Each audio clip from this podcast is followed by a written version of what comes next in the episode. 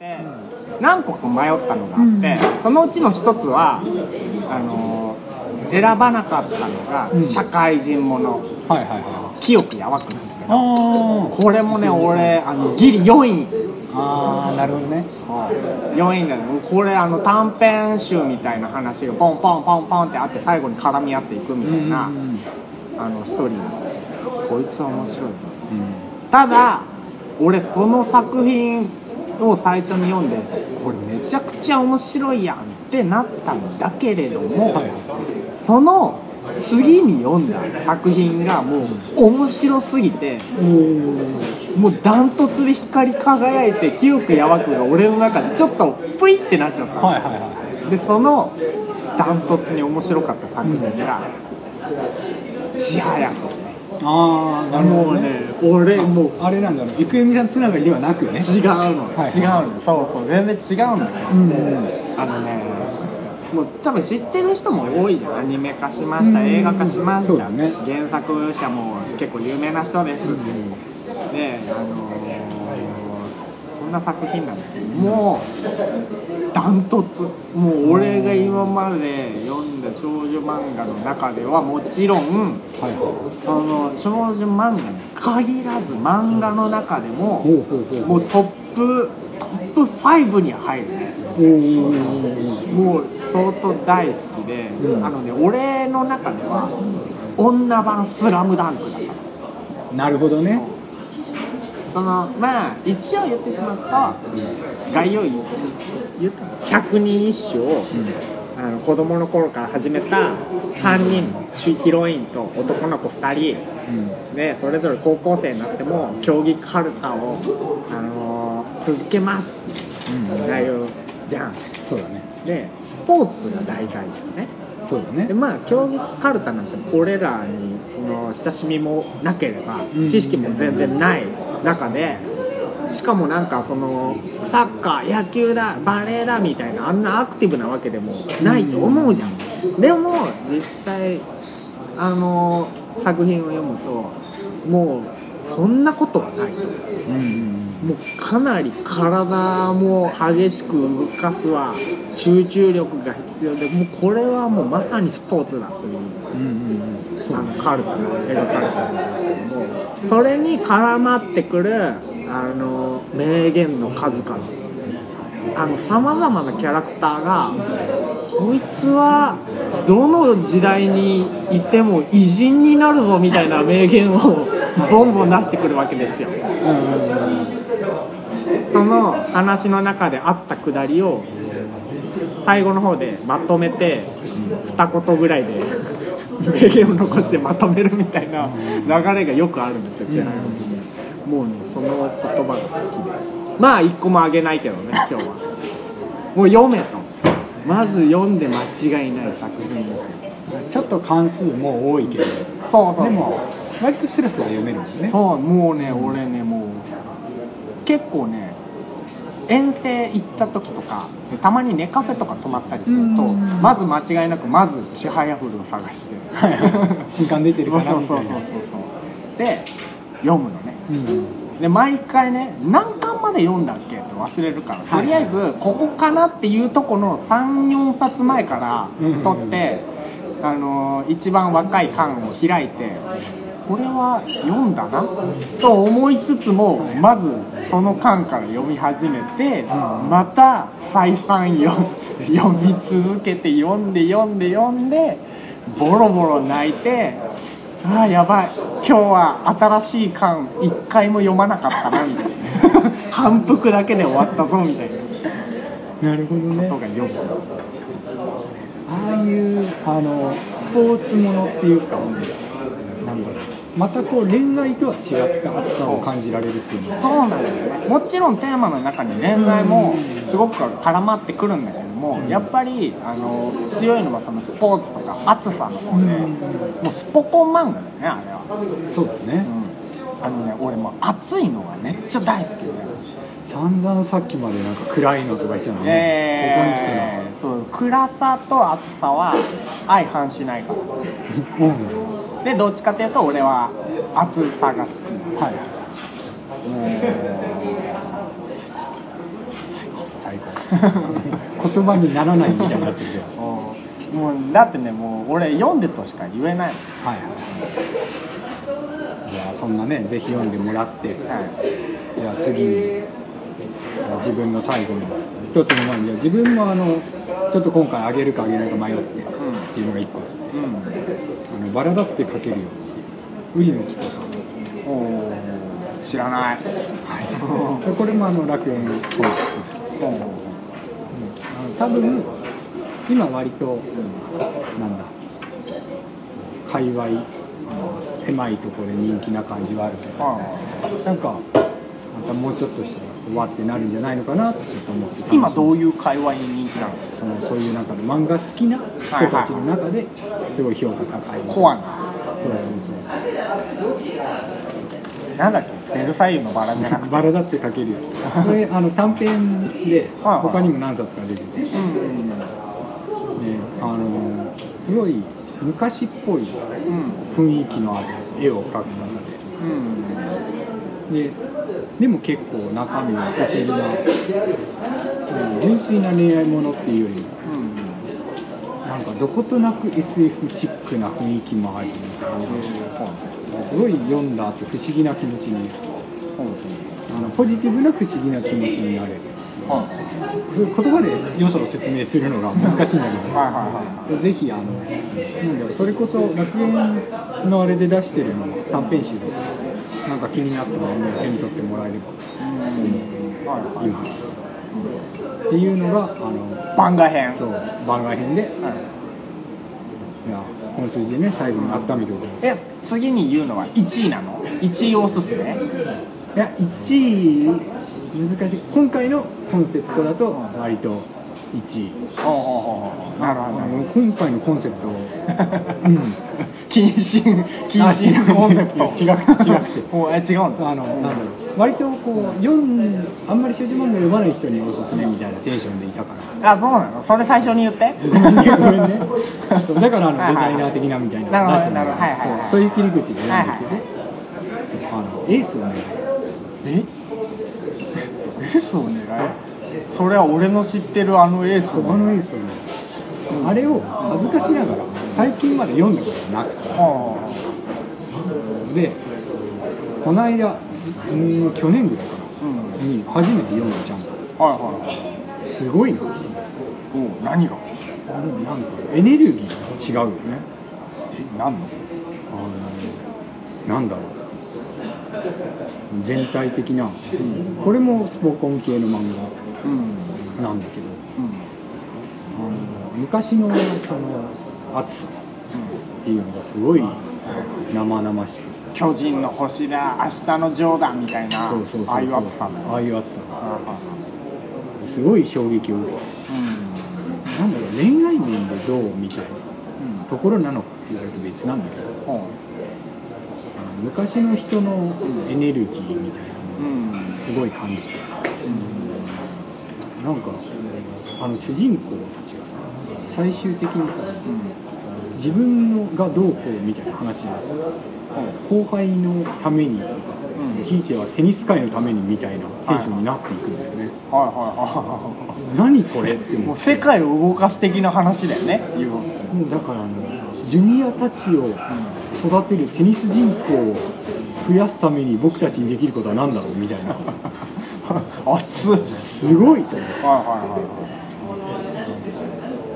確か俺エースを狙いちゃんと読んだことない。名場面名場面みたいな、そういうつまみ食いしかしてないから。これなんならさっきエースを狙えって言われた瞬間最初に出てきたのトップを狙えだからガンバスターって言いそうになった わかるけどね、そういうねあの熱さ。その昔もちろんそのね。うさぎ跳びとかそういうあの苦しい根性論がいいとかそういう話では決してなくて、はでもあの今そういうのってダサいみたいな風潮があるじゃん、うん。がむしゃらに頑張るとか。うんうんそういうのもいいなと思う。うん。さっき確かにさそのなんだろう効率が悪いだとか、そんなのは根性論だみたいなのさ、あのもう否定されるじゃん。でもちろんなんか俺もそれ自体はそんなに好きというか自分がやろうとも思えないしそんなにでもそんなに悪すぎるものでもないと思ってそこから生まれるものは絶対あるん。だよね、しなんだろうそのちょっと脱線するんだけどさ、うん。そういうほら効率化みたいなうん。って言われてるじゃない。うん。で効率化してさそういうことを言ってる割とすごい人たちってさあのいらない部分効率化して、ん。その分同じ時間使ってもっといろいろできるね、うん。もっと集中するべきところに集中できるねみたいうん。なのがこう多分主で言ってるんだろうけど、うん。今割とそれがこういろんな解釈されてうん。効率化して今までやってたことを半分にして遊ぼうぜみたいなところもあってうん。そういうのが割とね疑問疑問とまでは言わないけど、なんだかなって思う時もあるし。あの単純に効率しようぜの会話の中で、うん。あのみんなが違うことを想像しながら喋ってる瞬間みたいなね。あるよね。あれそれでもっと効率よくあの倍の時間使っていいもの作れるようになるんじゃないのっていう派と遊ぼうぜ。っていう派その効率化しようぜって言葉が効率よくない感じね。そうそうそう。はいはい。あるあるそういうのをこうね打ち込むっていうことに対するその熱さうん。っていうのがねやっぱり当時の漫画ならではっ最近はそんなに見ないな。そうもうそこら辺俺最近一番語りたかったところでさもう今日はそんなに深掘りしないけれども、さっきも言った通り俺自身はそんなに好きではないけど、うん。それを失いすぎる世界もちょっと怖いなっていうね、そうだね。いやーまたそういう世界も見たいな。みたいなで妖精ギブスとかつけてる人歩いてないかな。ああいうその体にね、うん。そういう無茶をさせるっていうのは良くないんだよみたいなそういう話にもなってくるから難しいよね、で大丈夫。あの電信柱の陰からお姉さんが見守ってくれてるから。それだけで頑張れそうそうでついでにあのエースの狙いうん。時代を感じるうあの恋愛的な面で。んほお蝶夫人っていうじゃなうはいはいでそのお蝶夫人のことが大好き。なキャラクターがいて、卒業式だったかななんかの時にそのちょっと遠出をして卒業式じゃなかった。手を取らせてくれるんでねお蝶夫人がね。それであの報われてあまりあるみたいな。ことを言うわけよ、はい思うわけよ。うほうなんだこれ。手握っただけだもんいいいい。ああ。どっかから降りる時にうん。手を。はいはいはい手を取らせていただくというその行為でうん。学生時代のその片思いうん報われてあまりある。はいはいすごいな。それ現代だと尊いになっちゃうから。尊いになるし多分そこに尊みを感じさせる漫画ってん。多分ないよなってうん思って、はいはい。その当時のそういう時代のうん。あれだな。すごいな、うん。なんかそのもうちょっといろんなものが神聖化されてた時ね。あのなんか今だともっとリアルに泥泥臭いというかあの神聖すぎない感じになっちゃってる。言い方をすごくうがった言い方をするのは生臭いというか。そうそうそう。割と自分たちの生活に直結してね。そうそう。もの。ロマンではなくね。どちらかといえば共感の方が多分評価されるっていうか受け入れられやすいっていう部分はあるよね。もうちょっと神聖な人いないかな。神聖な人と神聖なお付き合いをしてみたいな。そうすると尊いっていう。手を取らせてもらうとねあの報われてあまりあるそうそう。やばいなんかこの会話は少女漫画を怪我してる気がすいや本当にねあの、うんいい。るうん。そういう意味であのすごくいい漫画だと思う、今読める作品なんだよねそれは。どういうこと？どういうこでその今読んでも、とその感銘を受けるようなうんうんうん作品なんで、そうさ最近よくさその 何？コミック系のアプリとかでうんさ、手塚治虫さんの作品とかはいはい。結構回ってたりしてさ、うんうんうん。ちょいちょい読むけどさ、うん。やっぱ面白い。よねそももちろんさ現代の作品と比べたら全く違ううん感じの絵柄とかうん。展開だとかそういうんだけどそれだからこそ全く違うものを得られるしうん。今読んでも全然面白い。そうなんだよね。あの昔のその当時の頃のなんだろうそういう気持ち的なものっていうのがね逆に新鮮に見えるっていうのがあるのかなと思って。少女漫画も意外と奥深いですね。ね。そう。俺そうなのあのうん。何回も言うけどさただ恋愛してドキドキドキドキみたいな話じゃなくてあの女性作家の書く作品ってうん意外となんかその奥深さみたいなものを書かれてる作品が結構あってうん。例えば、まあ、海の地下さんとかもそうだと思うしあとねその少女漫画ではないけれども、うん。女性作家としてあのハガレンの書とかもさ、うんゲルたちとかも、うん。ああいうのでなんかこのなんだろう単純な問題だけども単純には解決できないものを書いてたり、そうあの女性作家の方がそういうの書くのは結構ねいいとこついてる感がね俺よく感じる。なるほどね。面白い。うんうんうんその 一人で納得したようなリアクションがね。そうだな。うんうんって思ってる。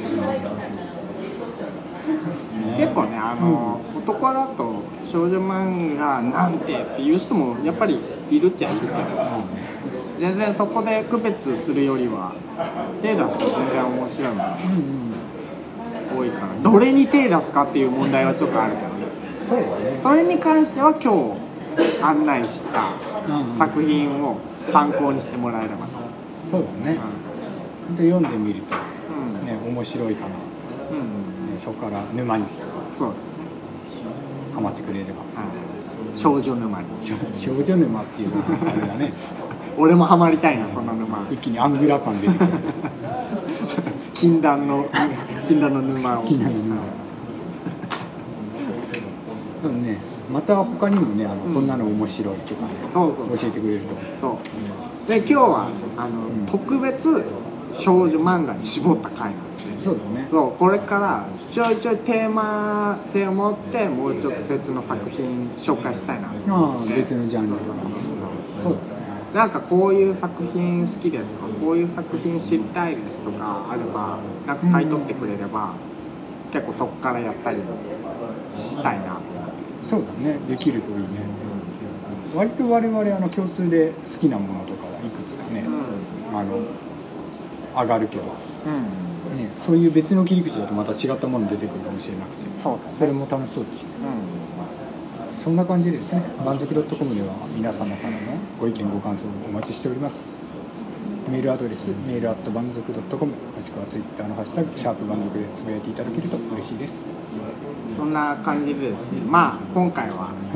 えーまあ、僕たちの禁断の近親相関会だったということであんまり声を大にしては言えないんですけどもそうだね、今この静かなコーヒーショップにう響き渡っております。ん、ひどい話だね。